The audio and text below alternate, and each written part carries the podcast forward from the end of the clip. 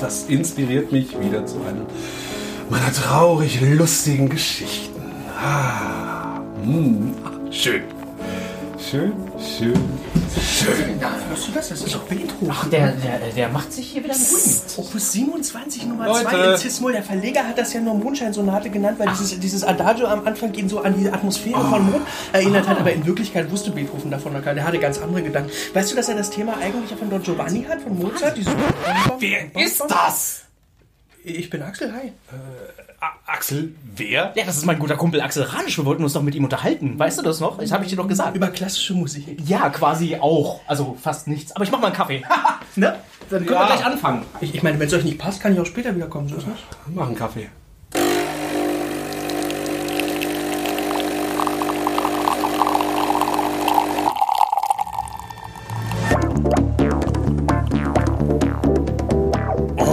Das habe ich aber sehr gut hingekriegt. Das ist Flix, ein selfmade Comic-Billionär. Bei dem sitzt einfach jeder Strich. Scheiße, die ganze Tusche auf dem Bild ausgelaufen. Marvin, ein Lappen! Kauf dir selbst einen Lappen. Ist meiner. Und das ist sein Kollege Marvin Clifford, selbsternannter Digital Hightech Comic Artist extraordinär. Nun, reagier doch mal jetzt. Ach, schön. Will der feine Herr Computer auch mal Arene zeichnen oder wie? Zusammen sitzen die beiden feinen Herrschaften in ihrem Atelier und machen das, was sie so für Arbeit halten. Und wenn sie darauf mal wieder keine Lust haben, dann reden sie über dies und das und jenes. Über Comics, über Bücher, über TV-Serien, über Games, über Film. Und ihr dürft ab sofort dabei zuhören. Na, herzlichen Glückwunsch. Art, aber herzlich. Kaffeepause im Atelier mit Marvin und Flix.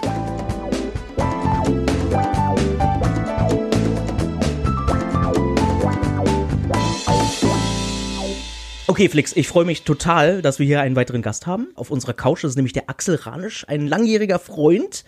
Wir haben uns schon seit Ewigkeit nicht mehr gesehen. Axel ist eine Koryphäe auf dem künstlerischen Gebiet. Äh, Er ein, ein Schauspieler ist, ein Regisseur, ein Komponist, ein Turmspringer, ein Schriftsteller. Du bist alles, Axel. Du bist alles. Dich kennt man vielleicht äh, von Filmen wie Dicke Mädchen, ich fühle mich Disco. Du bist äh, Darsteller gewesen äh, bei äh, Zorn, ähm, äh, Krimi-Verfilmung, ne? Also, Ja, ja, so, so, so, so Sag mal, äh, hat er nicht auch einen Tatort gemacht? auch ein Tatort hat Ja, er auch gemacht. sogar. Ja, sogar zwei Tatorte und, äh, und äh, Löwenzahn, äh, ein paar Folgen, wo er sogar nach Afrika gereist ist. Solche Dinge halt. Das macht der Axel. Geil. Ja, also er kann das bestimmt noch ein bisschen ergänzen, lieber Axel, äh, was du noch so alles gemacht hast. Aber ich glaube, die Liste, die ist endlos bei dir. Ja, ich habe schon mal ein Libretto für eine Oper geschrieben. Ich, ich inszeniere auch manchmal Opern. Ich habe einen Roman schon geschrieben. Ich arbeite gerade an meinem zweiten. Und äh, Radio, ich war mit, mein, mit, mit, mit, mit Paul äh, Zacher zusammen, haben wir eine Hörspielserie, die, die gab schon einen, einen Piloten und jetzt machen wir vier weitere Folgen und äh, mit David Striso einen Podcast über klassische Musik. Äh, so, ab- aber so. Du bist nie müde. Krass, krass, krass. Pass mal auf. Schön, ich, schön, dass ich da sein kann. ich finde es fantastisch, dich zu sehen. Und wenn du eine Comicfigur sein könntest, welche würdest du sein? Hagger. Häger? Geil. Der Wikinger, ah, der von seiner Frau immer äh, äh, eigentlich die Welt erobern möchte, von seiner Frau zum Müll rausbringen gebracht Ja, v- vielleicht bin ich auch erst mein Glückspilz. Ich, ich weiß, ich, Hagger ist, glaube ich, mein Vater ist Hagger. Das ich, ich habe, ich habe, jedenfalls habe ich die beiden immer in meinen Eltern gesehen. Also das, die sind so wie, wie Hagger und sein. Wie heißt deine Frau? Helga. Äh, Helga. He- Ach, Hagger und Helga, genau. Das sind eigentlich wie Eva und Kaleranisch. Wenn mein Vater von der Schlacht kommt, weißt du, und dann hat irgendwie noch das Messer im Kopf und, und sie sagt, zieh die Schuhe aus. Hab- wird. Hast du das früher gelesen oder liest du das heute noch? Doch, Hagger, Hagger hatte ich, habe ich, äh, ich, ich muss ja gestehen, dass ich ja wirklich wenig Comic sozialisiert bin. Also außer Marvin, Marvin hat mich sozialisiert. Ja. Wir kennen uns wirklich schon lang, seitdem wir, ich weiß nicht, 13 sind, 12, 13, sowas in dem Dreh. ne? Also, Seid ihr zusammen Und- zur Schule gegangen? Ja. Also er war eine Klassenstufe über mir. Und ich hing rum und war ziemlich einsam. Ich kam gerade vom, vom Gymnasium, äh, wo ich irgendwie dem Leistungsdruck nicht standhalten konnte und war relativ verloren und freudlos auf dieser neuen Schule gelandet und bin immer den, über den Schulhof gestiefelt und habe versucht, nicht aufzufallen. Und Marv gehörte zu so einer coolen Gruppe von Jungs, die immer in der Mitte standen des Schulhofes und die sahen cool aus, die haben cooles Zeug geredet. Alle haben eigentlich immer über, also über die Witze von Marv gelacht. Marv hat irgendwie alle. Bis heute so. Ich fand den cool aus der Ferne und Marv also alle fanden mich sowieso irgendwie, ich weiß nicht, ich habe zwar versucht, nicht aufzufallen, aber ich glaube, ich bin irgendwie doch aufgefallen. Marv fand mich schräg und Marv hat mich irgendwann gebeten, in diese Gruppe reinzukommen und so und hat mich ausgefragt. Und dam damals wollte ich nicht ich sein. Ich habe ich hab dann behauptet, ich wäre Karl-Heinz. Du, selbe Problem hat Batman. Ja, ja. Er war eigentlich Batman.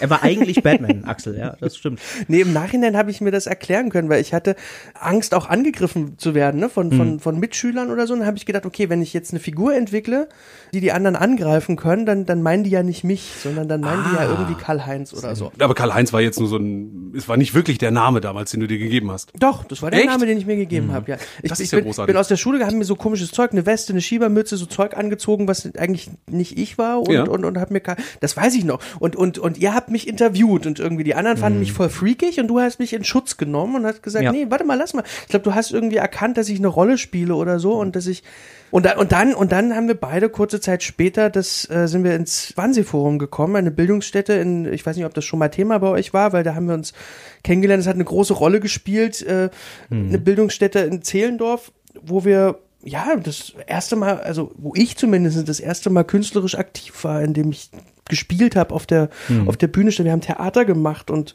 und da sind wir echt die besten Freunde geworden. Absolut, immer noch. Ja. Seit gefühlt tausend Jahren. Ja, genau. Wirklich so, ja, ja. Und dann stimmt. passiert es halt, dass man sich, wenn man so viel zu tun hat, sich ewig nicht sieht. Aber wenn man sich dann wieder sieht, ist es so, als ob man eh nie auseinander war. Also das ist, daran erkennt man irgendwie, glaube ich, auch die Qualität von Freundschaft. Also so, sollte doch eine Freundschaft sein, finde Ja. ich. So, also, ja, also ganz, Das ja. klingt richtig, richtig gut. Das klingt ich weiß gar gut. nicht, wie wir jetzt darauf gekommen sind oder dahin. Naja. womit haben wir angefangen? Achso, dass du natürlich meine Sozialisation warst, was Comics angeht, weil, weil Marv hat ja nie was anderes gemacht, als immer gezeichnet. Ja. Das stimmt. Also Ja. immer, immer, immer. Hat er dich denn auch mit Heften versorgt? Also hat er dir Comics mitgebracht und sagt, ja Axel, das musst du unbedingt mal lesen. Nee, eigentlich hast du, ich weiß nicht, ob hast du, hast du, hast du gemerkt, dass ganz schnell Hopfen und Malz verloren war bei mir? Nee, nee, nee. Also bei uns war das ja damals immer so, also während andere Freunde so im, im Schulalter sich getroffen haben, um gemeinsam rauszugehen, schwimmen zu gehen oder Fußball zu spielen oder sowas, haben wir beide uns getroffen und haben immer irgendwas zusammen künstlerisch gemacht. Ja. Was total nerdig klingt, ne? Also wir haben uns dann immer getroffen, übers Wochenende oder so, da war ich dann bei dir und dann habe ich da gepennt bei dir und dann haben wir einfach mal gedacht, ach, lass uns doch einen Film machen. Dann haben wir uns die Videokamera geschnappt und haben dann einen Film gemacht. Irgendwas, was uns, das haben wir so improvisiert. Oder ein Manchmal- Hörspiel. Oder ein Hörspiel. Gemacht, Hörspiele geschrieben und aufgenommen. Ich, Geil, geil. Ich weiß noch, wie wir mal, also zu Weihnachten, war das zu Weihnachten? Wir haben tagelang bei mir zu Hause ein Hörspiel aufgenommen, der Nasenaffen, Der, Nasen, der Nasenaffen. geschrieben und aufgenommen und, und dann, und dann tatsächlich irgendwie, als es fertig war und wir so mit Stolz, wir haben uns natürlich bei der Aufnahme schon kaputt gelacht. Wir haben uns- all so- unsere Witze. Erinnerst du dich an Jan van der Piesel? Jan van der Piesel. Ja, Jan van der Piesel. Er versteckt sich im Unterholz. genau. Und mit verstellten Stimme hatten dann irgendwie 30 Figuren haben wir gesprochen und dann haben wir voller Stolz sind wir mit diesem fertigen Hörspiel zu meinen Eltern und haben denen das vorgespielt. Es war natürlich vollkommen viel zu lang, 70, 80 Minuten oder so. Und die saßen, saßen 70, mir- 80 Minuten, haben sich das angehört, kein einziges Mal gelacht. Und, wir, und ich weiß noch, wie du, Axel, meintest so, das macht keinen Spaß, euch irgendwas vorzuspielen. ja, das ist scheiße. Das war ich super. Ihr habt das nicht verstanden. Ja, genau. Ihr habt unsere Kunst dahinter nicht verstanden. Warum hat euch das nicht aus der Bahn geworfen? Also man hätte ja auch denken können, weißt du, oh scheiße, wir haben ein riesen Ding gemacht, uns voll angestrengt.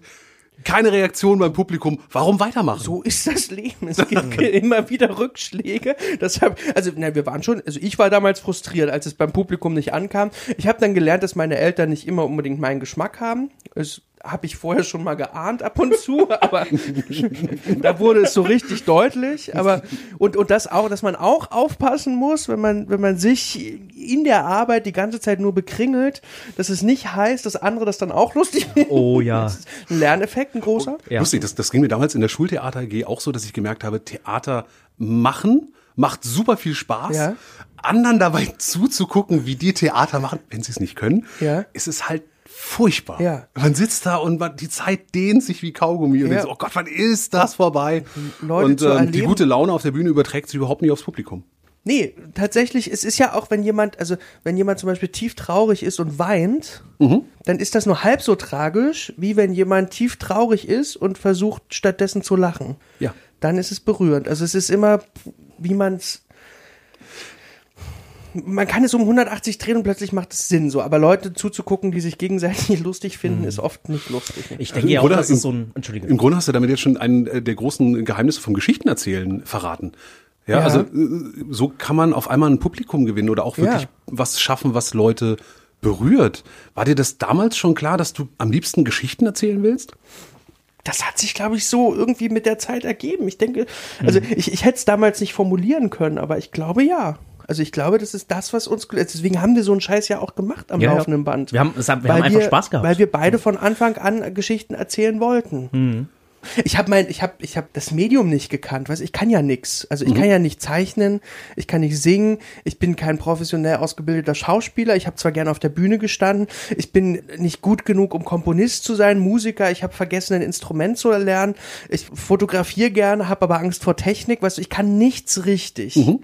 Aber irgendwann habe ich halt den Beruf gefunden als Filmregisseur, als ich meinen ersten Kurzfilm gemacht habe, wo ich gemerkt habe, ach krass, das ist ja hier Zehnkampf, das ist ja alles auf einmal. Ich muss ge- gar nicht der Profi in einem bestimmten Gebiet sein, sondern wenn ich der Geschichtenerzähler bin, der alles zusammenhält und guckt, dass ich die ganz tollen Leute alle miteinander versammle, damit wir dann gemeinsam diese Geschichte erzählen, dann bin ich der Zehnkämpfer und das ist dann mein Ding. Also das Das finde ich ein super Punkt. Also das finde ich eine super Erkenntnis, auch zu merken, wenn du eine Geschichte erzählen willst, dann musst du eigentlich nur die Dinge so sammeln, dass sie das unterstützen. Ja. Ja. Aber nicht jede Kameraeinstellung, nicht jedes Panel, was du zeichnest, muss das der perfekte Shot sein. Nee. Sondern wenn der, wenn er das transportiert, was er macht, dann reicht das vollkommen Ganz aus. im Gegenteil, wenn du nur schöne Bilder hintereinander haust, Ja. Dann hat man auch überhaupt keine Zeit, sich mal auszuruhen. Also weißt du, dann, dann kriegst du auch eine Abstumpfung von. Das ist übrigens, ich kann gleich anhand dessen zum zweiten Geheimnis des Geschichtenerzählens kommen, was ich gelernt habe. Oh, bitte. Ich habe ja nun in der Filmhochschule mich viel mit Dramaturgie rumgeschlagen und mehrere Jahre lang also alle möglichen Modelle von Dreiaktstruktur, Aristoteles und dann Sid Field und all den ganzen Kram.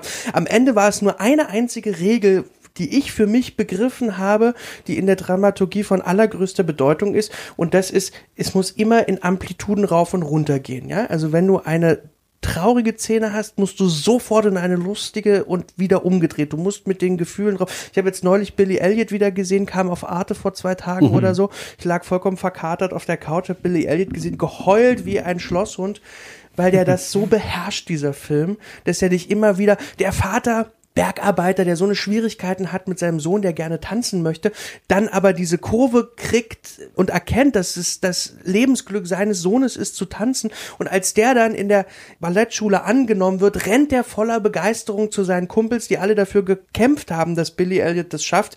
Und dann haben die gerade erfahren, dass ihr ganzer Streik, für den sie jahrelang gekämpft haben, für den Arsch ist. Und genau in dieser, mit dieser hoch in die nächste, wo es runtergeht. Genau das sind die Amplituden. Das musst du beim Geschichtenerzählen machen. Dann immer Dreieck rauf, runter, rauf, runter. Dann ist auch egal, ob das Ding 1, 2, 3, 4, 5, 6 Akte hat. Cool. Also ich meine, welche Filmgenre oder sagen wir so, welche Geschichten holen dich denn persönlich ab? Weil es gibt ja Geschichten und Geschichten. Ja, bei mir sind es immer Familienfilme. Ich bin so ein Familien, so ein Herdentier. Die sind mir alle unfassbar wichtig. Meine Eltern, meine Schwestern, mein Mann, die Neffen, die von seiner Familie. Und ich finde immer, wenn Familie füreinander einsteht und kämpft, ja, dann haut's mich immer weg. Also dann, dann, dann, also Little Miss Sunshine, ja. Oh ja. Wenn die, wenn die Oh alle ja, damit kriegst zusammen, du mich auch. Also wenn die alle zusammen in diesen Bus steigen, um diesen kleinen untalentierten, pummeligen Mädchen Mit der großen Brille. mit der großen Brille äh, zum Schönheitswettbewerb zu fahren, ja, Ja. dann, dann haut's mich weg. Ja. Also Familienfilme kriegen mich. Ich, ich muss gestehen, dass mir, ich bin ein sehr auditiver Mensch, weil weil ich irgendwie so vom, vom Hören komme. Ich hatte immer schon Schwierigkeiten mit dem Visuellen. So, ich kann mir zum Beispiel, mittlerweile geht's, weil ich Praxis habe, aber ich kann mir einen Film immer nicht visuell vorstellen. ich habe den immer über Rhythmus, über, Hm. äh, über die Figuren. Das erste, was ich, was ich habe, sind Figuren. Und dann gucke ich, was haben die miteinander zu tun, was haben die für Konflikte und daraus aus diesen Figuren, wenn ich, wenn ich jemanden habe, den ich gerne porträtieren möchte, dann entwickelt sich eine Geschichte daraus. Und wenn ich dann einen Rhythmus dazu tue, eine Musik, bei jeder Szene, die ich drehe, habe ich zum Beispiel immer die Musik im Kopf. Die muss nachher gar nicht im Film vorkommen, aber die gibt der Szene den Rhythmus vor. Und mein Kameramann, der hat eigentlich immer wahnsinnig viel Freiheiten, weil ich immer, ich, ich, ich habe eh keine Ahnung, wie das aussieht. Also Das heißt, also es gibt auch keine, keine Storyboards oder sowas, weil, also wir kennen das so aus dem Comic-Bereich, weißt Ja, du, ja. ein Comic ist eine Menge Arbeit. Man Ja. sitzt da lange dran. Film ist da ganz ähnliche Nummer, ja. Sogar eigentlich noch ein bisschen mehr Arbeit als ein Comic, weil du ja noch viel mehr Leute brauchst. Das heißt also, je besser man das Ganze sich vorher überlegt, desto weniger rennt man beim Arbeiten in Sackgassen, muss Sachen wegschmeißen und kommt so dann am Ende auf ein erträgliches Maß an Arbeit. Da helfen dann Storyboards, da helfen dann äh, Textbücher, Scribbles, Vorbereitungen, damit man am Ende es nur noch zeichnen muss. So ähnlich wie Blockbuster-Filme ja auch gemacht werden. Also ist ja jede Szene gestoryboardet, ja. Also das ist alles gezeichnet, dass die Kamera weiß, wo gehen wir ja, lang, weil was hunderte welchen Schuss Leute brauchen an wir. dem einen, an der einen Einstellung arbeiten und ja eine Bedienungsanleitung brauchen, um zu wissen, was am Ende dabei rauskommen soll. Sozusagen, ja. Habe ich auch schon gemacht. So Aber? ist es nicht. In, in, in kleineren Formaten oder, also wenn ich jetzt zum Beispiel, ich habe einen Fernsehfilm gedreht für die ARD, Familie Lotzmann auf den Barrikaden. Das war eine Arbeit wirklich nach einem ganz genauen Drehbuch von einem Autor, ein Drehbuch, was ich sehr geliebt habe. Da haben wir auch sehr genau uns überlegt, welche Einstellung ist wann, wie, wo. Aber ich arbeite ja auch wirklich gerne mit Improvisation, mit den Mitteln. Und da macht man natürlich keine Storyboards vorher, sondern da ist das Storyboard, was man macht, die Arbeit an der Figur mit den Schauspielern. Wenn wir jetzt bei, bei meinem Film Ich fühle mich Disco beispielsweise sind, da habe ich ist ein bisschen autobiografischer Film, komplett improvisiert. Es gab Komplett. kein Es gab gar kein Es Drehbuch? gab gar kein Drehbuch. Ach, irre, ich habe den neulich gesehen und Ja. ähm, ja, ich habe mir extra nochmal zur Vorbereitung angeschaut. Ja. Bewusst auch den, weil mir da vor Jahren mein Freund Dietrich von vorgeschwärmt hat, was Ja. für ein großartiger Film das sei. Oh, wie schön. Ich, Komm, dann guckst du dir nochmal an. Und natürlich, ich meine, allein einen Sänger dabei zu haben, der Christian Steifen heißt. Entschuldigung, da muss ich ja lachen. Äh, Christian Steifen ist super. ja, vor allem, Ja, das, ist, das ist super. Das ist auch ein alter Phil-Gag und äh, äh, das ist toll. Ja? Und diesen Jungen zu sehen, der am liebsten Schlager mag, sein Vater als Turmspringtrainer, ja, überge also der Typ auch fantastisch, ja, wirklich übergewichtigst und unsportlich, sagt aber diesen muskulösen jungen Männern, so, jetzt springst du aber noch mal richtig, beugst dich mal nach vorne und machst das mal runter, das Ding. Das ist ziemlich toll. Ja, und Ja, man merkt an vielen Stellen auch, dass die Sprache sehr echt klingt. Und da habe ich mich eben genau gefragt, ist das im Ja. Drehbuch, schreibst du das rein? Weil man kennt das von, also ich habe das, äh, Arne Feldhusen hat das mal erzählt von Ja, Stromberg. der macht das Stromberg. wirklich ganz exakt. Ganz genau, Ja, ja, ganz genau. Und da steht alles versucht- Wort für Wort und Nuance für. Nuance steht im Text drin. Ja, ja, genau. Und da habe ich mich gefragt, hilft es oder nicht? Oder beziehungsweise ist es eine Typfrage? Also das, was Arne Feldhüsen macht, ist ja göttlich natürlich und ein, ein gigantische. Ich kann leider so, glaube ich, nicht Dialoge schreiben oder zumindest brauche ich noch viel Übung dafür. Ich habe es in meinem Roman versucht und es gab Leute, die gesagt haben, du schreibst super Dialoge, bitte äh, hör doch endlich auf zu improvisieren.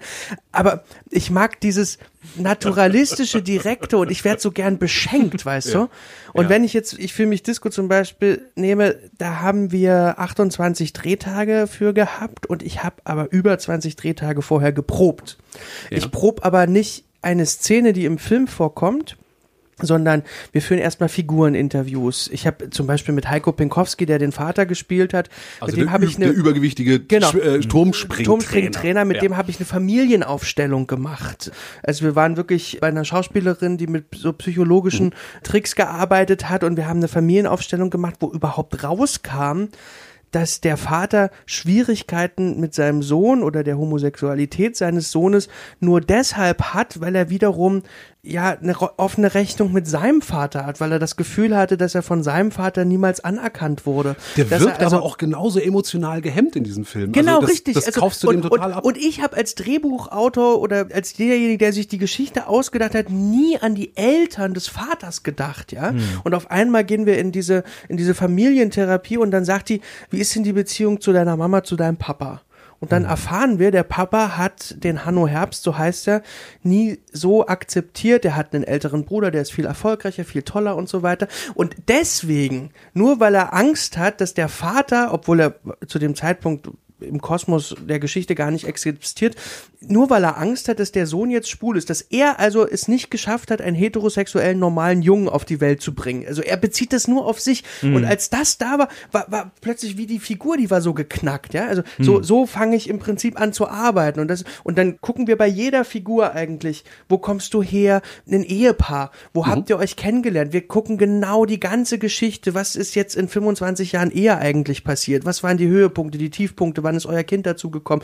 Wie sieht denn eigentlich so ein Frühstück aus in der Familie? Und dann und dann proben wir, improvisieren wir zum Beispiel mal. Äh, okay, äh, ihr seid jetzt gerade alle aufgestanden. Du, der Kleine liegt noch im Bett. Mama ist äh, die erste, die wach ist. Wie wächst du den? So, das proben wir. Und dann mit dem Wissen um die Figuren gehen wir dann in die Dreharbeiten. Und eins ist noch wichtig, wenn wir das dann machen, dann an dem Tag probe ich eben nicht mehr, sondern dann ist der erste Take heilig. Ah, Das heißt, du, ihr ach, macht das gar keinen zweiten Take? Doch schon, Okay. aber der erste Take ist ganz oft der, wo überraschende Dinge passieren, mit denen niemand gerechnet hat. Und auch die Schauspieler nicht. Also weder ich noch die Schauspieler. Ich sag denen halt nicht, du bist dort, du bist dort, du bist dort, sondern die sollen hingehen, wo sie sich fühlen, die sollen reden, wie ihnen der Schnabel gewachsen ist. Wir gucken halt, was ist das Ziel, was ist die Haltung, was hast du gerade für eine Beziehung zu deinem Sohn, seid ihr gerade gut miteinander oder gibt's Stress oder wie auch immer. Und dann spielen die das und der Kameramann weiß auch nicht, wo die langlaufen. Ja, der muss also gucken, für wen entscheide ich mich jetzt gerade. So, wo geht der Impuls hin? Wie jetzt der Kameramann, der improvisiert auch. Ja, natürlich. Quasi. Der ist der wie, wie ein, ein, ein vierter Spieler in einer Szene mit drei Leuten, weil der auch antizipieren muss, wo ist denn jetzt die nächste, wo ist denn die Antwort? Geht jetzt jemand raus, dann muss ich den verfolgen. Dann merken aber auch die Schauspieler, dann, ergibt sich halt so ein, so wie so ein gemeinsamer Tanz. Wenn die Kamera nicht bei mir ist, muss ich auch nicht um Leben und Tod spielen, weil die sieht mich gerade eh nicht. Bis die Kamera vielleicht wieder zurückkommt. Also der Kameramann hat auch eine Macht, der kann auch plötzlich jemanden separieren oder jemanden in den Fokus nehmen.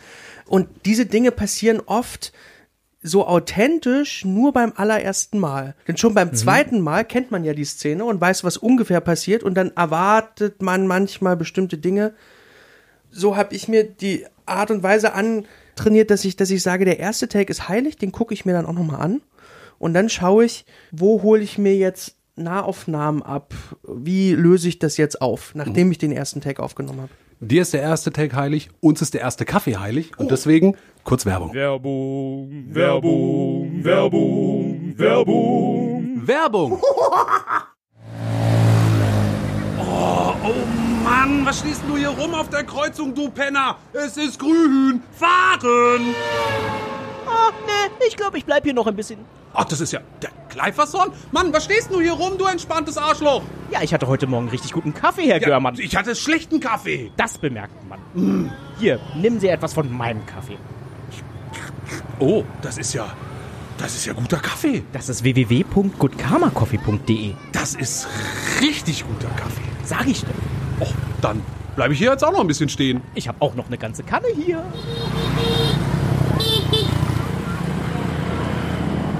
Äh, pst, äh, eins, eins noch. Geht gleich weiter. Ja, Versprochen. Keine Werbung, also eher so Werbung in eigener Sache. Genau. Also äh, wir bräuchten halt äh, eure Unterstützung. Wir brauchen euch, genau. Wir brauchen Ja. Mhm. euch, denn so ein Podcast ist super. Wir machen den richtig, richtig gerne und wir finden es super, dass man den kostenlos hören kann. Aber wenn man den macht, kostet das was. Ein bisschen. So. Ja. Ne? Also Ja, so also Hostinggebühren und sowas und der, der Produzent muss bezahlt werden, der schnittelt darum, dass es so geil klingt, wie es halt ist. hier die Gäste. Ne? Ja. Also die Gäste, dass wir die auch versorgen können. Irgendwie. Cola spendieren können und Taxi nach Hause. Ein Keks. Die wollen sowas. auch weg wieder von hier. Ja, genau, richtig. Genau, ne? und dafür haben wir eine Seite eingerichtet, www.artaberherzlich.de slash unterstützen. Und da werdet ihr nämlich weitergeleitet zu Steady. Steady ist so eine Webseite im Net, da kann man, ähm, da kann man Künstler unterstützen. Also viele verschiedene, unter anderem eben auch uns. Es geht los mit 2,50 und äh, 5 Euro und wir haben für unsere Unterstützer uns dann ab einem gewissen Punkt auch Goodies überlegt. Äh, Zum Beispiel signierte Postkarten. Also wo wir selber einen Gruß drauf schreiben für euch. Hm, Personalisiert quasi. Ja. Oder, sehr geil, wir machen eine extra Folge. Eine extra Folge Da mit könnt- euren Fragen. Da werden wir auf jede einzelne Frage werden wir drauf eingehen. Jede. Wirklich jede. Ihr könnt uns fragen, was ihr wollt. Ja, haben wir sehr viel Angst vor. Das wird eine schreckliche Sendung und ich freue mich drauf. Genau. Auf jeden Fall brauchen wir eure Unterstützung. Vielen Dank für die Aufmerksamkeit und äh, so, seht euch einfach mal um. artaberherzlich.de slash unterstützen. Wir freuen uns. Und jetzt geht's weiter. Werbung vorbei. Sag mal, so wie du an den Filmen arbeitest, wirft das nicht auch ganz viel quasi aus der Bahn? Also wie lässt sich das kontrollieren? Also sind das, sind das viele Leute am Set oder seid ihr ein kleines Team immer oder? Das, das klingt so, als ob das Potenzial zum Eskalieren. Das, das klingt total nach, okay, gut, jetzt ist alles gerade völlig außer Kontrolle. Anarchie! Und ich muss jetzt unbedingt jetzt nochmal gucken, okay, also jetzt nochmal alles ganz mal, mal stopp jetzt. Ja, so, weil äh, du musst dich jetzt dahin stellen und du musst das und ehe du dich versiehst, ist es ja dann plötzlich nicht mehr Und ich improvisiert. streich die Wand schwarz an. ja, so, genau, richtig. Ich zieh mal die Hose aus. Was? Warum? Improvisation! Naja, also es, man darf Improvisation auf keinen Fall verwechseln mit keine Lust an der Vorbereitung oder Faulheit oder irgendwie so. Ja, das ist also, wie ich eben schon beschrieben habe, eigentlich das Gegenteil der Fall, wenn man sich extrem gut vorbereiten muss. Also jeder muss seine Rolle extrem gut kennen. Das ist wahnsinnig wichtig. Das funktioniert am allerbesten mit einem kleinen Team. Das ist vollkommen richtig. Also bei Ich fühle mich Disco waren wir etwa zehn Leute am Set. Okay. So plus, plus die Schauspieler. Und oft haben wir halt wirklich wenige Takes gedreht. Äh, manchmal sitzt es dann beim ersten Mal und äh, ich schneide ja dann abends immer gleich. Ich nehme das Zeug mit, schneide sofort, um zu gucken, ob es funktioniert hat. Und wenn dann irgendwie, wenn ich merke, shit, da hab ich, da bin ich in eine falsche Richtung, dann machen wir es nochmal am nächsten Tag oder so. Es muss die Freiheit auch bleiben, reagieren zu können. Ganz wichtig auch, ich drehe chronologisch. Das ist beim Film sehr ungewöhnlich. Das stimmt, das ist Ich, super ungewöhnlich. ich fange mit der ersten Szene an und ende mit der letzten Szene. Ganz ehrlich, so mache ich meine Comics auch. Ich liebe es, chronologisch zu arbeiten, vorne anzufangen, Ja. ans Ende durchzugehen, weil ich dann weiß, also bei, beim Zeichnen ist es Ja. halt der, der Zeichenstil, der sich so im Lauf eines Projekts entwickelt. Ja. Und weil der sich ja langsam entwickelt, kriegt der Leser das gar nicht so mit. Ja, und die ersten fünf Seiten schmeiße ich am Ende immer weg, mache ich nochmal neu den Anfang und dann ist das Ding fertig. Bei Super. dir ähnlich? Ja. Und bei dir, Marv? Bei mir gar nicht. Ich, bin, ich bin völlig, ähm, also das Einzige, was chronologisch abläuft, ist das Schreiben vorher bei mir. Okay. Weil ich mir sicher sein möchte, dass ich nicht mich verquassle quasi im, im, im Skript oder dass ich weiß, okay, äh, diese Route schlage ich ein. Und wenn ich dann die Route fest habe, also mit allen Dialogszenen und so weiter, dann arbeite ich durcheinander. Und Okay. zwar deswegen, wegen dem Strich. Also wenn du sagst, dein, dein Strich, der entwickelt sich, das tut er ja bei mir auch. Und ich finde das ganz schrecklich, dieses Gefühl, dass man dann nochmal auf die erste Seite guckt und dann sagt, äh, nee, da sehen die Figuren irgendwie noch ganz anders aus. Und deswegen fange ich am liebsten in der Mitte an und mache dann eine Seite am, am Ende und dann mache ich eine Seite am Anfang so und gehe dann so eher nach Motivation. Es hat, es hat beides, es ist total gut zu vergleichen beim Film. Es hat beides sein Für und Wider. Also ich habe es zum Beispiel bei Filmen gemerkt, die aufwendig waren, die ich gedreht habe, wie Familie Lotzmann auf den Barrikaden nach einem Drehbuch mit sehr vielen Schauspielern, sehr vielen Drehorten. Da kannst du nicht chronologisch drehen. Ja. Mhm. Es geht einfach nicht. Ja. Weil du hast Schauspieler, die sind berühmt und teuer und verdienen eine Menge Geld und dann Die musst du gucken, dass Tage, du alle Szenen mit ne? denen so, so, effektiv wie möglich drehst und das ist mit Drehorten genauso. Wir hatten irgendwie ein, ein, ein Mediamarkt, so ein Komplex, irgendwie so, ein- so ein Ding, das haben wir in die Luft gejagt. Äh, Was, ihr habt einen Mediamarkt in die Luft gejagt? ja. Ich finde den Film sehr gut. Anarchie! Was? ja, und, äh, und äh, danach haben wir einfach nochmal einen Saturn in die Luft gejagt. War aber sehr, sehr teuer. So, wir haben 4,5 Millionen alleine für diese Explosion ausgegeben. Genau, in Und jetzt hat jeder noch die Samsung TV Ach so. Fernseher haben wir uns vorher noch alle rausgeholt. In, in, und, und dieses äh, Gebäude hatten wir halt auch nur am Wochenende zum Beispiel und dann musste man Und danach halt gar nicht mehr. Nein, das war Jetzt ja steht mit. VFX, das war ja mit Special Effects und da habe ich erst mal mit so einem Scheiß gearbeitet. Okay. Das ist für solche Dinge auch zum Beispiel, ein alter Mann äh, reitet auf einem Staubsauger oder skatet auf einem Staubsauger, hängt sich an einem äh, Last, weil sein Auto abgeschleppt wird, hängt er sich an diesem Abschleppwagen fest und hat einen Staubsauger in der Hand, springt drauf und saust damit durch Berlin. So, das ist sowas, sowas kann man ja nicht chronologisch drehen. Sowas muss man ja Oh. nach anderen Gesichtspunkten. das. Nee, Das muss man ganz am Ende drehen, weil der Mann dann wahrscheinlich am Ende ja, einfach zwei gebrochene ja, Arme ja, hat. ja, auf jeden Fall. Äh, Es war gar nicht ungefährlich. Äh, was ich jedenfalls damit sagen will, es gibt einen interessanten Effekt bei der Sache. Wenn ich mir alle Filme angucke oder wenn ich merke, wie das Publikum auf die Filme reagiert, die ich improvisiert habe, ist es oft der Effekt, ja, ich musste am Anfang ein bisschen reinkommen, bis ich so die Temperatur, den Rhythmus und das alles verstanden habe. Und dann lief's und dann wurde es immer toller und toller. Das hat auch damit zu tun, dass, dass uns beim Drehen genauso geht. Ne? Also alle Schauspieler müssen erstmal rein, ihre Rollen finden. Der Kameramann muss erstmal gucken, wie entwickelten sich die Bildsprache. Ich muss gucken, wie ist denn das Timing. Und dann, und dann braucht man immer so fünf, sechs Minuten, bis man erstmal so richtig im Film gelandet ist. Wenn du unchronologisch drehst, verteilt sich das anders, weil dann läuft es genau wie du das beschreibst, Marv. Dann hast du, fängst du mit einer Szene in der Mitte an. Da sind eigentlich alle noch gar nicht so da.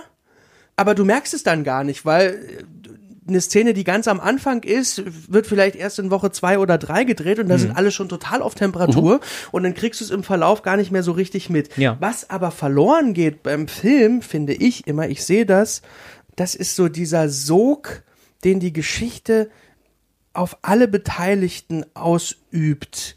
Die werden da so reingezogen und, und dass, dass es dann plötzlich so anzieht und man wie in so ein Strudel gerät, der in so eine Geschichte reinläuft, die immer intensiver, intensiver wird. Dieses, dieses Erleben auch während des Drehs, dass die, dass die Schauspieler wirklich in den Figuren landen und da nicht mehr rauskommen, weil die die Geschichte live in der Zeit, in der Drehzeit auch miterleben. Das ist Ja. was anderes. Und Ja. das kriegt eine andere Intensität als, als bei einem unchronologischen Dreh. Du sag mal, Axel, wie ist denn das? Du hast jetzt gesagt, du gehst am liebsten von den Charakteren aus. Fängst du auch so immer eine Geschichte an zu Ja. konzipieren? Also hast du jetzt, ich ähm, habe jetzt hier den, den Ulf. So, wer ist Ulf? Fängst Ja. du so an, dir Ja. eine Geschichte auszudenken? Ja, ich, ich habe einen Roman geschrieben, Nackt über Berlin heißt der. Das sollte ursprünglich ein Film werden.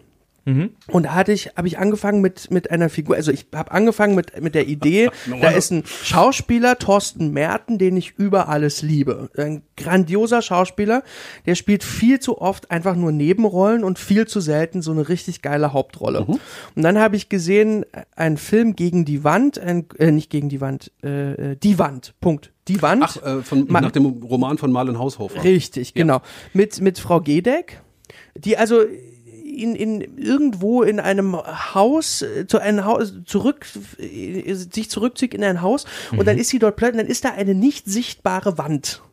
Und dann ist diese Frau die ganze Zeit allein innerhalb dieser nicht sichtbaren. Ich habe mir überlegt, wie haben die das wohl verfilmt? Es wird ja nicht so sein, dass Frau Gedeck da irgendwie rumtapert und plötzlich gegen eine nicht sichtbare Wand knallt. So wie Homer Simpson. Das ist doch genau so ist es. Es Ehrlich? ist genau so. So Pantomime-mäßig. Und dann, und dann war das halt so ein, so ein, dann war sie natürlich auch nominiert für den Deutschen Filmpreis und ich dachte, Weil sie gegen eine unsichtbare Wand gelaufen ist? ja, und es spielt ein Hund mit, ein Schäferhund. Ich, Und der ist gestorben Ich finde, am der Ende. spielt sie an die Wand. Ich, jedenfalls habe ich diesen Film gesehen, habe gesehen, boah, sowas müsste ich mal für Thorsten Merten schreiben. So, und dann habe ich mich mit Thorsten getroffen und habe gesagt, pass auf, Thorsten, ich will dich irgendwo einsperren, wo nur du alleine bist.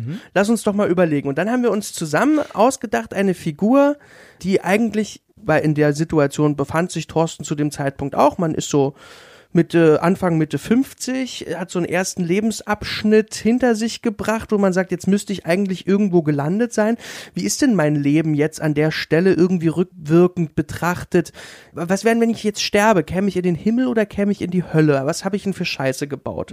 Und dann haben wir geguckt, also wir haben einen Lehrer kreiert, weil wir wollten jemanden, der eine gewisse Macht hat über Leute, ein Schuldirektor, nicht ganz große Macht, weil wir wollten irgendwie keine überkandidelte Figur bauen, aber so so so eine Nachvollziehung. Und dann hatten wir die und, und haben geguckt, was hat man denn eigentlich für Scheiße gebaut? Also wen, wenn man in der Kindheit anfängt, wen hat man denn gequält? Kann man sich an Mitschüler erinnern, die man doof behandelt hat? Kinder oder- sind immer grausam.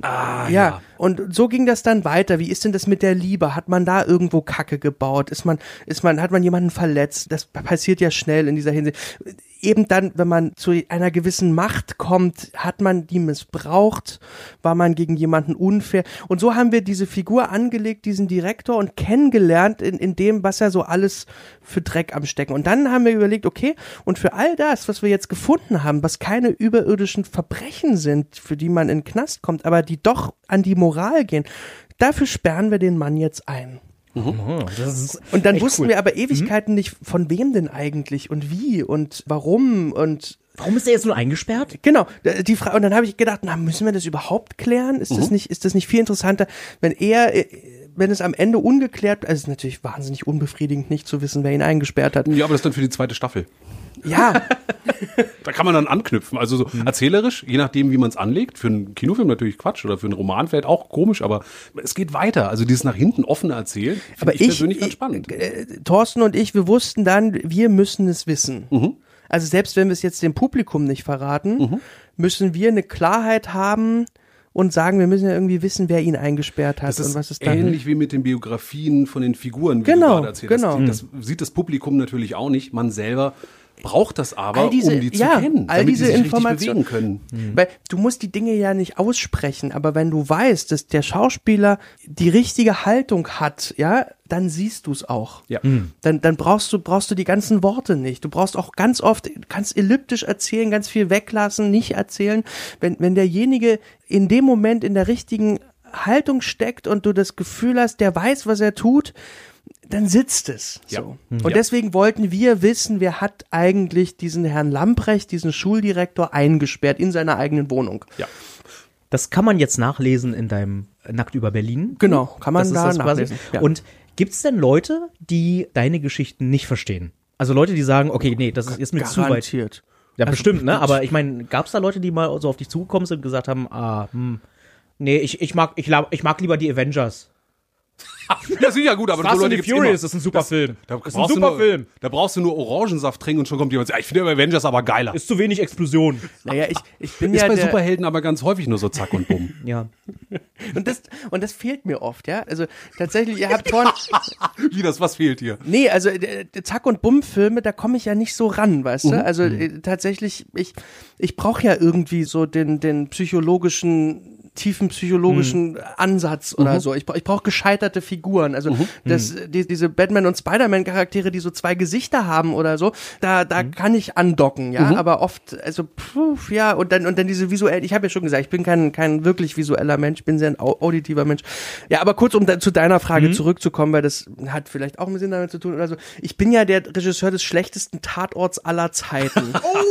Erzähl uns davon. Also, Ist da auch eine Auszeichnung für? Also, Ja, es ist, ich finde, ich finde, das ist eine Auszeichnung. Auszeichnung. Also auf der Titelseite der Bild-Zeitung, wirklich deutschlandweite Bild-Zeitung, stand am Sonntag, läuft der schlechteste Tatort aller Zeiten mit einer abgebildeten Fernbedienung, wo stand nicht die ARD einschalten. das ist, Ja, bevor der kam. Bevor der, Bevor der kam, Film bevor der. Ja, Film das ist rauskam. die Bild, Journal ja, aber die. Journalisten werden den schon vorab gesehen. Nein, die haben. Film- Journalismus. Die, die, ja, die müssen es vorher berichtet haben. Also die, die gibt's ja Testscreenings. Die haben ne, den oder? gesehen, und die haben den zugeschickt bekommen. Es ist auch so, also der Film liegt dann für Presseleute in irgendeinem äh, Dropbox-Ordner oder so und dann können die sich den angucken, wenn die wollen oder so. Es, So, was hast du da gemacht? Wie hast du das hinbekommen, dass der so schlecht wird? ja. Also ich habe mit einem Laienensemble gedreht aus Ludwigshafen, Ja? die ein Theaterensemble sind aus Laienschauspielern. Die sind ja ganz normale Menschen. Also in Ludwigshafen, der Tatort spielt in Ludwigshafen. Aber weil Lena Äh, Odenthal war doch auch Genau, Lena Odenthal. Ja, ich rede jetzt aber der Rest sozusagen. Genau, also richtig. Alle um sie drumherum. Also es ging um einen Lena Odenthal-Tatort in Ludwigshafen und eine wirkliche Institution ist das Laientheater, die Hemshof-Schachtel. So, das sind wirklich ganz stinknormale Leute. Das sind Leute, die bei BASF arbeiten, die Krankenschwestern sind. Also fantastische Menschen. Und, und die, die Redakteurin, mit der ich die Idee hatte, die Martina Zöllner, die wollte schon lange die hatte den Traum, dass man, dass man mit, mit diesen wunderbaren Amateurschauspielern einen Tatort macht und dass man die Lena Odenthal da Das ist rein. ganz schickt. geil. Und dann haben wir uns das angeguckt. Ja. Äh, sind ja jetzt keine ausgebildeten Schauspieler, ne? Also die sprechen halt in ganz breiter Mundart Pfälzisch Mhm. und spielen rustikal, möchte ich sagen. Also Was bedeutet das? ne, wie das Unsorgtheater, Tür auf, Tür zu und zwischendrin ist Heidi Kabel. Ja, naja, und, und wenn die Texte aufsagen, dann ist es natürlich nicht wie, wie mein geschätzter Kollege David Striso Texte aufsagt, sondern wie, wie halt der nette Mann, der bei BASF äh, irgendwo äh, Dinge zusammenschraubt, halt so einen Text aufsagt. So, es ist, So, Hallo, was tut ihr denn hier? Ja, und jetzt in breiten Pfälzisch. Das kann ich nicht. Ich kann kein breites Ich kann Pfälzisch. leider auch kein breites Pfälzisch, aber ich finde ja Dialekt immer toll, so, weil Dialekt macht authentisch. Und ich habe diese Leute auf der Bühne gesehen, ich habe ich hab mich so amüsiert, weil das so wunderbare, unverbrauchte, echte Menschen sind, ja, und habe gedacht, ja, Martina, das machen wir, wir machen diesen Tatort. Ich will aber nicht, dass die Texte auswendig lernen, weil sie sollen schon so authentisch wie nur irgend möglich rüberkommen, sondern ich will, dass sie reden, wie ihnen der Schnabel gewachsen ist, so, dass sie improvisieren.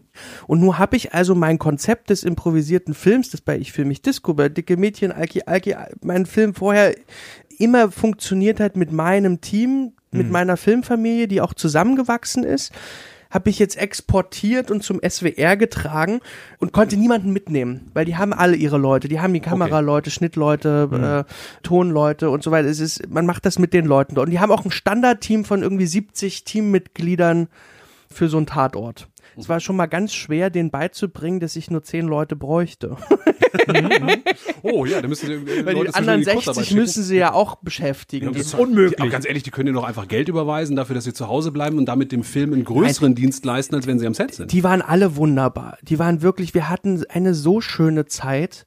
Wir haben chronologisch gedreht, das haben die im Leben noch nicht gemacht. Wir haben nicht geprobt, sondern wir, wir sind, wie ich es ja auch immer gemacht habe, frei losgeschossen und haben halt mit diesen wunderbaren Laienschauspielern. Ich habe anderthalb Jahre lang mit den Amateurschauspielern von der Hemshof-Schachtel Workshops gemacht, Schauspielworkshops, also mit, mit Hilfe von Peter Traben, einem befreundeten Schauspieler, der die gecoacht hat. Es war wirklich, wirklich viel Vorarbeit. Ich denke, viel mehr Vorarbeit als bei einem normalen Tatort. Deswegen wenn jemand vorwirft, ach, ihr habt doch keine Lust gehabt, ein ordentliches Drehbuch zu schreiben, ist das Quatsch, weil wir haben wirklich jedem Einzelnen, und es waren 25 Ausrufezeichen Mitglieder des Theaters und alle sollten drin vorkommen. Das war die Verabredung.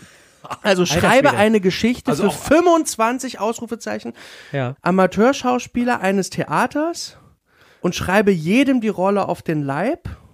Das heißt, wir haben mit denen zusammen Figuren entwickelt, die sie dann gespielt haben. Irre. Für, für, mich, Irre. Für Irre. mich war es eine der schönsten und erfülltesten Arbeiten, die ich jemals gemacht habe. Ja. Und auch dann mit, mit Ulrike Volkerts und dem wunderbaren Team aus Ludwigshafen.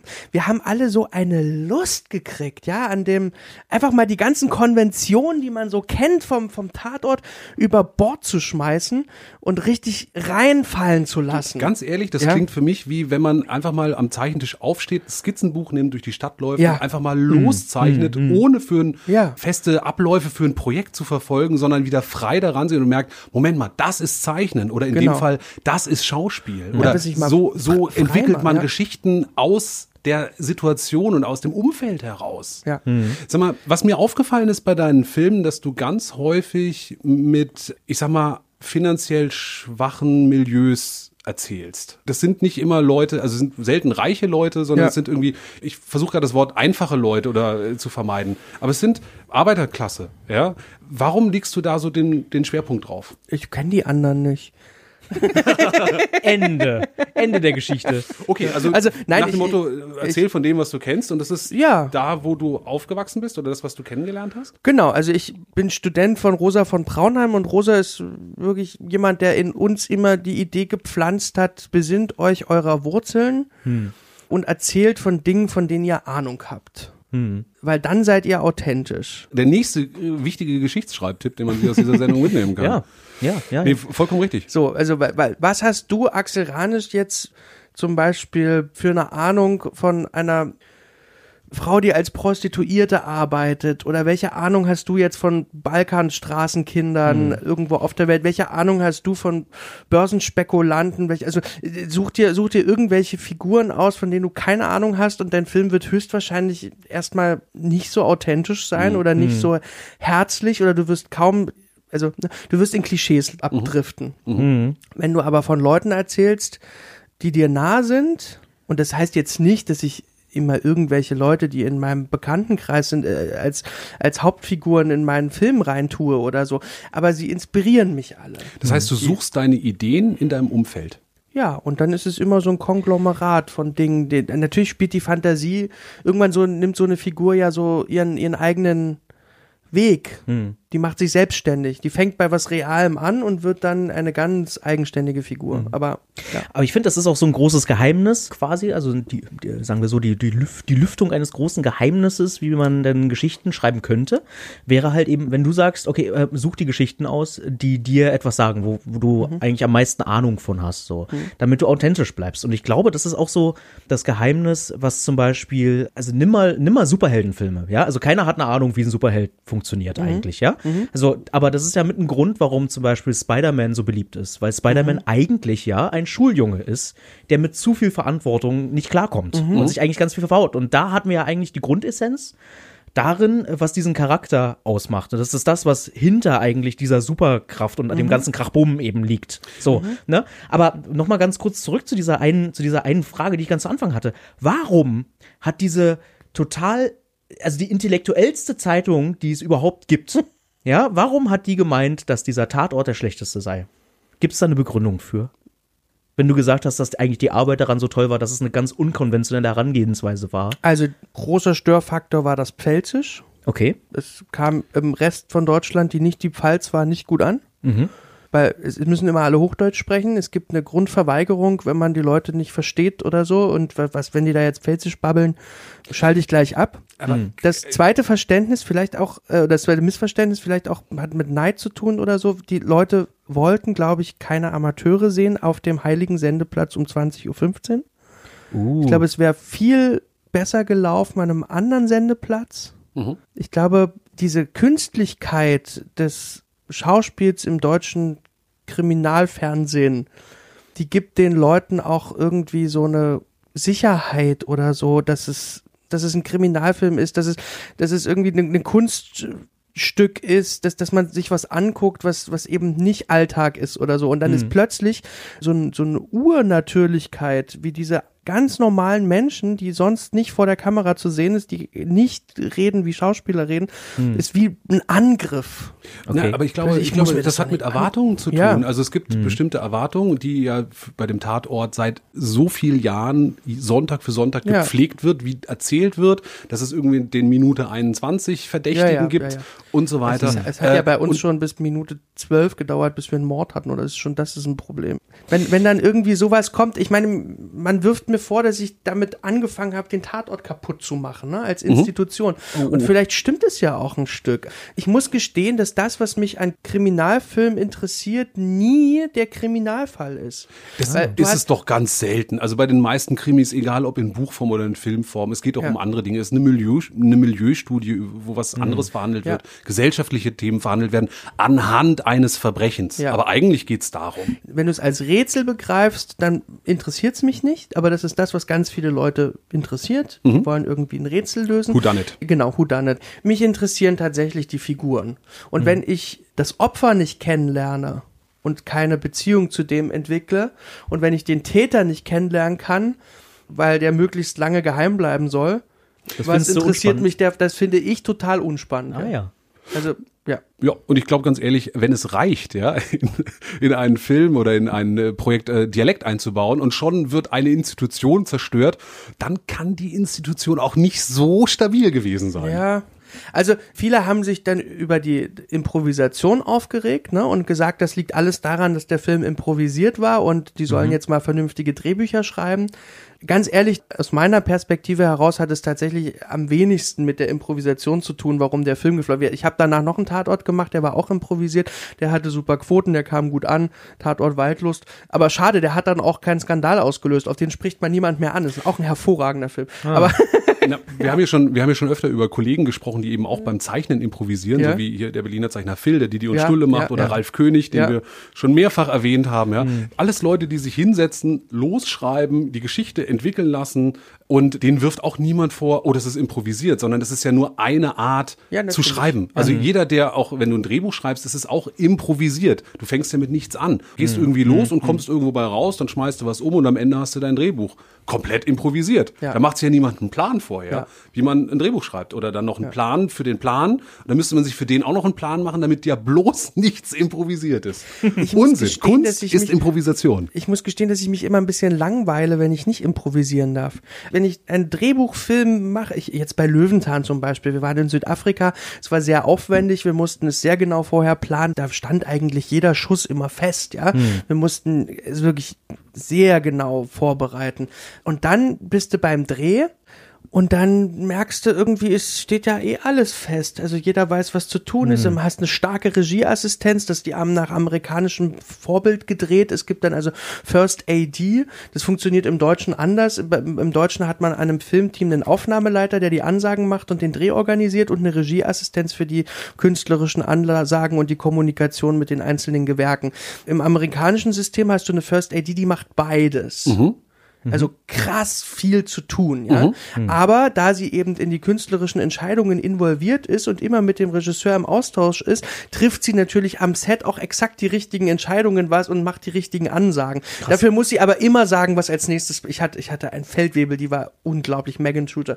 Und wir hatten auch durch, weil die sonst Filmteams aus Hollywood gewohnt sind, haben die Südafrikaner, wir haben ja nur mit südafrikanischen Leuten gedreht, haben die wirklich alles aufgefahren, was, was die so haben. Also keine Ahnung, wir hatten 80 Leute. Für einen Für, Löwenzahn, für einen Löwenzahn. In, in, in Deutschland haben wir beim Löwenzahn. Und Arnold Schwarzenegger. ja, es ist Als Nachbar Potschulke. Unfassbar. Das Vierfache, das Vierfache von dem, was, was in Deutschland normal ist, ja. Aber ich merke dann, wenn alles vorher festgelegt ist und wir das einfach so abdrehen, es ist mir zu wenig. Glaub ich. Ich lasse mich so gerne beschenken. Ja. Und wenn die Schauspieler ein bisschen Freiraum haben, um überraschende Dinge zu tun, dann bin ich wie ein kleiner Junge bei Weihnachten. Ich freue mich so unglaublich, wenn die plötzlich Dinge machen, mit denen ich nicht gerechnet habe. Aber das ist genau das, was du auch mal vor einiger Zeit mal meintest, ne? Dass du meintest irgendwie, das Problem am deutschen Fernsehen für dich äh, wäre ja, also ich hoffe, ich gebe das jetzt so richtig weiter, war, dass man Schauspieler zu wenig spielen lässt, sondern es ist Ja. eher so ein Aufsagen. Ja. Ne, also das habe ich mich auch schon immer mal gefragt, warum eigentlich so einige Deutschproduktionen manchmal so stark sich wirken. Ja. So komisch, so gespielt halt. Ja. Nee, Also- du siehst es ja, du siehst es ja an, an, an Christoph Walz. Also, wenn der die Möglichkeit hat, auf einmal sich frei zu spielen bei Tarantino, wie Mhm. der dann aufdreht, der war ja vorher kein schlechterer Schauspieler. Mhm. Der war ein sehr, sehr guter Roy Black-Darsteller. Ja, vieles. Ich habe ich hab, ich hab mich schon als, war als kleiner Junge in Kommissar Rex gegruselt, weil er irgendwie so ein Puppenmörder war oder so. Mhm. Aber der hatte plötzlich die Möglichkeit, in den Glorious Bastards Mhm.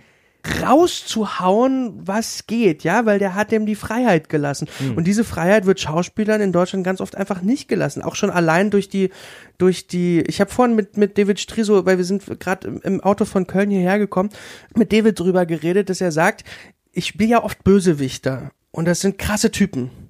Und es braucht einfach Zeit, sich in die Psyche da hineinzudenken, weil du, du änderst ja dein Denken. Wenn du, wenn du es wirklich ernst nimmst, musst du da ran an diese krassen Figuren und du musst da rein. Und in Deutschland hast du Drehst Tag auf Tag. Also äh, er ist in so vielen Dreharbeiten beschäftigt, dass er immer keine Zeit hat, da reinzukommen und wieder da rauszukommen. Und das läuft in Amerika anders. Die engagieren dann zum Beispiel einen Schauspieler gern mal für ein halbes Jahr. Und sagen, du bist nicht nach Drehtag, sondern du kriegst eine Festpauschale, von der kannst du ein halbes Jahr lang leben. Und dafür hast du aber ein halbes Jahr lang Zeit, da rein zu kriechen und das dann zu sein. Das ist großartig. Lass uns noch mal ganz kurz über Geld reden. Also, wenn du jetzt mit einer neuen Idee, mit einem Projekt, einem Drehbuch, was du geschrieben hast, um die Ecke kommst, wie schwer ist es für dich, das finanziert zu bekommen? Weil Film kostet ja einfach in der Herstellung noch mal sehr viel mehr als ein Comic. Ja, es ist scheiße schwer. Es ist, es ist immer wieder ein Kampf. Also ich will meinen Roman verfilmen als sechsteilige Miniserie. Und Arte ist bisher unser zuverlässigster Partner. Die sind an Bord. Die finanzieren auch die Drehbuchentwicklung. Aber Arte allein hat natürlich nicht genug Geld, um so ein sechsteiliges, sind ja letztendlich sechs mal 45 Minuten, sind ja, 93 Minuten. Ja. So. Drei und wenn du. Genau, und wenn du davon ausgehst, dass ein normaler Fernsehfilm in Deutschland so 1,2, 1,3 Millionen Euro kostet und du bei der Serie, weil du ein bisschen effektiver arbeiten kannst, da etwas runtergehst, du brauchst Mhm. trotzdem irgendwas um die 3 Millionen Euro, um so eine Serie zu finanzieren. So. Und Arte ist jetzt eben nicht die ARD oder so, Mhm. das Geld haben, du brauchst also noch andere Partner. Und es schielen alle TV-Sender in Deutschland auf diese verschissene Quote, die keinen Menschen mehr interessiert. Es klingt immer wie ein Vorurteil, dass alle nur auf die Quote, aber sie tun es. Alles ist Quote. Das ist so absurd, ne? Weil Und- öffentlich-rechtlich, die haben die Kohle, die können einfach sagen, wir geben es dafür aus, weil wir das gut finden. Ja, sie Ende haben, Gelände. äh, Die Quote wurde von RTL erfunden für die Der Werbung. klügste Sender. Ja, naja, guck mal, die, das System war nicht so schlecht. Die haben gesagt, okay, gebt uns Geld, dann zeigen wir eure Produkte. Wir machen Werbung für euch und dann sagen die, ja, aber wir wissen ja nicht genau, was wann ihr die Werbung zeigt, wie viel das wert ist.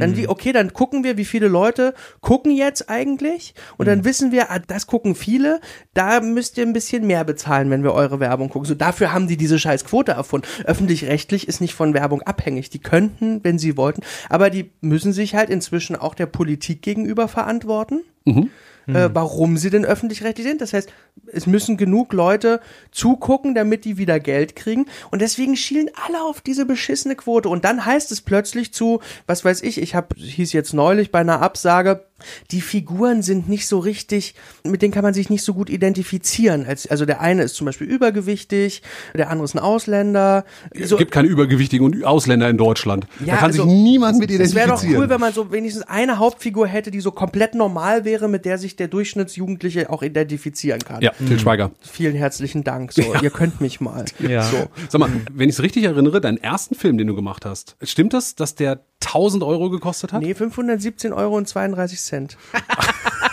Sag mal, und wie hast du den finanziert? Aus der eigenen Tasche. Also, nein, mit mal ganz im Ernst. Also ja. wirklich, du hast mit so einer kleinen Summe es geschafft, einen Spielfilm auf die Beine zu stellen? Ja, mit der eigenen Mini-DV-Kamera. Also wir hatten die Tapes, die mussten wir bezahlen.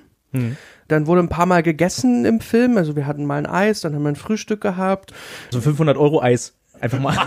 Das größte Nee, Spaghetti-Eis der Scheiße, 500 Filmgeschichte. Euro. Wie wir hatten das zehn? Drehtage über einen Verlauf von drei Wochen und wir haben zwischendurch auch mal eine Pizza bestellt oder so. Also und dann, ja, und dann, ja, und dann, ja. und dann waren wir mal in Angermünde. Wir mussten also ein bisschen Benzin kosten für, für zwei Autos, weil es waren drei Schauspieler und ich als Team. Das ist so Und am Ende habe ich alle Quittungen mal zusammengezählt, die wir beim Dreh verbraucht hatten.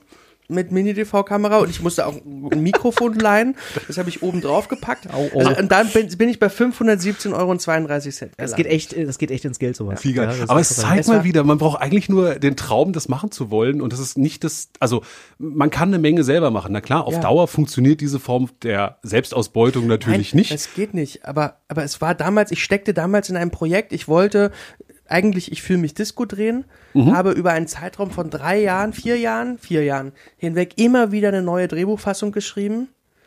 Und es gab immer wieder Nörgeleien an dem Drehbuch. Bis Mhm. ich am Ende, ich hatte elf Fassungen und habe mein, meine Geschichte nicht mehr wiedererkannt. Mhm. Und, und dann habe ich gesagt, Leute, das ist nicht mehr meine Geschichte. Ich Ja. kann das jetzt nicht machen. Das ist, da verkaufe ich mich doch. Dann wisst ihr was, behaltet doch eure halbe Million oder was der Film kostet. Mhm. Dann ich ma muss jetzt auch, ich mache jetzt so. Ja. So, und ich hatte meine Oma, die hat dann das erste Mal in einem Spielfilm mitgespielt, die wollte ich schon immer mal vor die, Kamera ist stellen. So großartig. Ja, das so ist sie. großartig, ja. Und dann hatte ich meine beiden Freunde, Schauspieler, Heiko Pinkowski und Peter Tramner. Äh, Mit Heiko hatte ich schon viele Kurzfilme gedreht. Peter hatten wir kurz zuvor beim Spieleabend kennengelernt. Da hab ich gedacht, okay, machen wir so.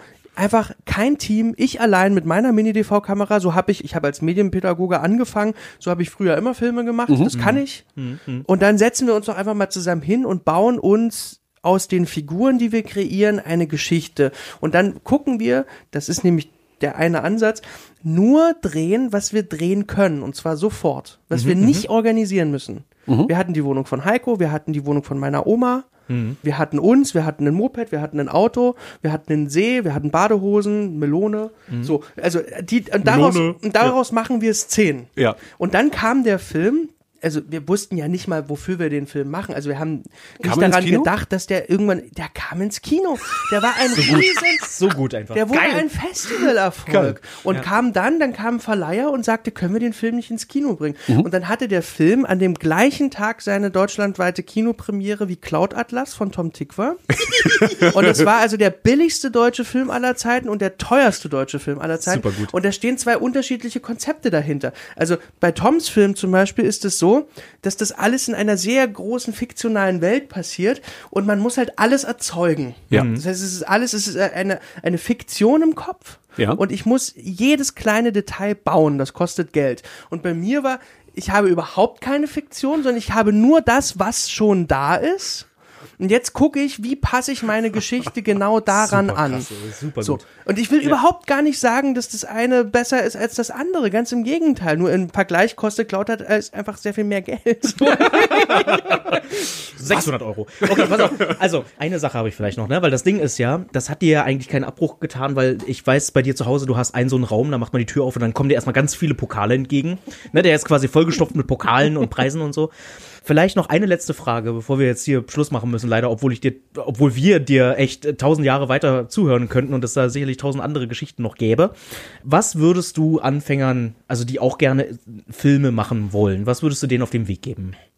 Ja, es kommt natürlich auch davon äh, hängt davon ab, wer der Anfänger ist und was seine Geschichten sind und was seine Sozialisation ist. Ich würde erst mal sagen, guck mal, was sind deine Geschichten? Also geh wirklich am Anfang, das hat noch nie jemandem geschadet, ganz im Gegenteil, geh zu dir und guck, was bewegt dich? Wovon hast du Ahnung? Wen hast du gern?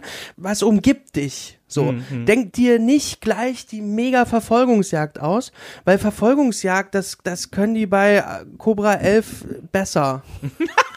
Naja. Ja, Also, na, ich, ich sag nur mal, also keine Ahnung, aber selbst, wenn, wenn, wenn, Marv, wenn wir beide jetzt eine Verfolgungsjagd gedreht haben, weißt du, dann ist das immer Trash. Nichts gegen, nichts gegen Trash, ja? Das war super. Aber, aber Trash ist super, aber wir sind dann wieder ganz schnell beim Nasenaffen und, und an dem Punkt, dass wir drüber lachen, aber alle anderen denken, oh Gott. Ja, genau. Was für Dilettanten so. Also, also guck, was hast du wirklich zu erzählen und guck doch mal, ob es nicht mit den einfachsten Mitteln geht. Also guck doch mal, ob es nicht in einem Raum mit zwei Leuten eine tolle Geschichte gibt. Mach noch nicht das ganze Team drumherum. Mach noch nicht zwei Lichtleute, die die ganze Zeit fummeln, weil die lenken dich alle ab von dem, worum es eigentlich geht. Nämlich, also meiner Ansicht nach, von den beiden Figuren, die da miteinander spielen sollen. Weil wenn du keine zwei coolen Figuren hast, keine zwei tollen Typen, die dich interessieren, dann interessiert dich oft auch der Film nicht. Ja. Axel, vielen, vielen Dank für das Gespräch. Ich freue mich jetzt schon auf deine Häger-Verfilmung mit dir als Sven Glückspilz in der Hauptrolle. Auf jeden Fall. Ähm, kommen wir uns bald mal wieder besuchen. Gerne, Prost gerne, auf einen gerne. Kaffee mit dir. Genau, wie wär's, wenn, wenn du uns beide einfach irgendwo einsperrst und dann mal gucken, was dabei rumkommt? Gerne, ja, das machen wir probieren das. wir. Ja. Vielleicht im Atelier. Okay.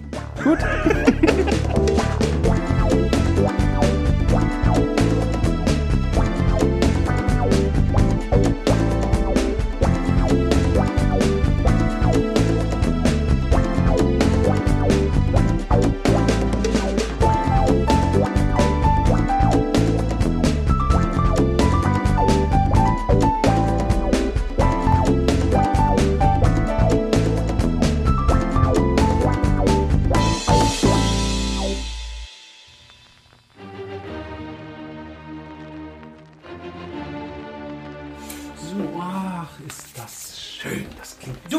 Flix, äh, kannst gleich mit deiner Inspiration weitermachen, ne? Aber du weißt, ja, aber ich weiß, ich weiß. Aber guck mal, kannst gleich weitermachen? Mach mal kurz Pause, weil wir müssen nämlich noch ein paar Leuten Danke sagen. Guck mal, denk doch mal an den Jan. Oh ja, und Patrick. Ja, und denk mal an den Torben. Kaspar, denke ich. Ja, und an Reika Und Björn und, und, und Nadja. und Bea ja, und Silke, die ist sonst auch total traurig. und Sarah mit H. Ja, und, und Sven ohne Haar. Und Thomas. Und Nils. Caroline. Andrea. Ralf. Arne. Nadja.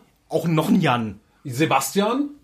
Und Susanne. Ingo. Nara. Vanessa. Dennis. Steffen. Und danke auch an Marian. Konstanze. und an Mirko. Erik. Und an Franziska. Und Nils. Werden echt immer mehr. Ja, und, und Fiona natürlich Stefan. auch. Und Christoph darfst du auch nicht vergessen. Florian war da noch. Hm, Und Simone war noch und dabei. ähm, Holger. ja, und Ines Johanna. Ui. Mhm. Nikolas. Und, und Frank. Und Stefanie. Und Dagmar. Und Benjamin. haben wir noch jemanden vergessen? Markus. Vivian. Und Volker. So, und das du sind kannst auch gleich weitermachen, Ja. weil das Ding ist, ne? Lass mich mal. Ja, du weißt doch, ne? Wir müssen doch noch, ne? Also, Ach ja, stimmt hier. Die Seite. Steady. Steady. Also. Steady. Ja, klar. Steady ist halt super. ne? Also Steady, da können uns die Leute, ne? Unterstützen einfach, ne? Für den, für den, für den Podcast. Ja, können uns Leute uns unterstützen. Die geben dann jeden Monat so eine Kleinigkeit, vielleicht 2,50, 5 Euro. Und dafür haben wir uns doch irgendwie Goodies überlegt, oder? Äh, genau, richtig, ne? Also eine Bonusfolge zum Wir Beispiel. singen für sie Beethoven. Das können wir machen. Ja, äh, Postkarten. die wir signieren. Genau, So. richtig. Sowas halt auch, ne? Und Ja, das hilft uns quasi alles, damit wir den Podcast weiterführen können und damit diese Liste an Namen noch länger wird. Ja, das wäre toll. Wäre super. Und ansonsten äh, abonniert ihr uns auf, auf, auf iTunes. Ja. Ne? Gute Bewertung Stell, abgeben. stell dir mal vor, die Namensliste wäre so lang wie eine Beethoven-Sonate. Das wäre ein ganz eigener Podcast, nur mit Danke sagen. Ne? Aber das würden wir machen. Na klar. So. Mhm. Und immer schön, super. immer schön teilen, ne? Das müssen wir den Leuten auch noch sagen. Ach so, wir sollten. Hast du schon gesagt, dass die uns bei iTunes fünf Sterne geben sollen? Ja. Und dass sie das auch mal bei Twitter schreiben sollen? Auch das. Hast du denen schon gesagt, dass sie das auch ihrer Familie, Freunden, Bekannten, Tante, Oma, Katze, Hund irgendwie allen sagen sollen? Nee, aber das kannst du ja jetzt nochmal. Also gut. ähm, na, Brauchst du jetzt nicht nochmal sagen, das hat jetzt Nein, jeder verstanden. Nein, nein, nein, nein, ich weiß, aber Deine Inspiration geht flöten. ich hatte eine gute Idee. Ich Ja. hatte echt eine gute Idee. Okay. Pass auf, die Idee war, stell mal vor, du hast jemanden, den du überhaupt nicht magst. ja. Ja, den du so richtig kacke findest. Den du richtig kacke findest. Ja, Ja. genau, da habe ich, da hab ich einige. So, und dann magst du auch unseren Podcast nicht. Und Ja. dann schickst du denen den Link zu, dann hören die das und dann ärgern die sich die ganze Zeit. Finde ich spitze Idee. Mann, würden wir lachen. Ja, Ja. das wäre so gut. Ja. Also immer schön teilen, ne? Auf Genau. äh, artaberherzig.de. Und wenn man Art aberherzlich.de slash unterstützen geht, ja, dann sieht man auch nochmal genau, wie man uns unterstützen kann. Sehr richtig. Da würden wir uns drüber freuen. Sind wir durch? Ich glaube, wir sind durch. So, dann mache ich jetzt mal weiter und ich freue mich so, wenn am Ende die lange Note kommt. Ja, aber mach mal ein bisschen lauter, ich will auch mithören. So, mach's gut. Da da da da.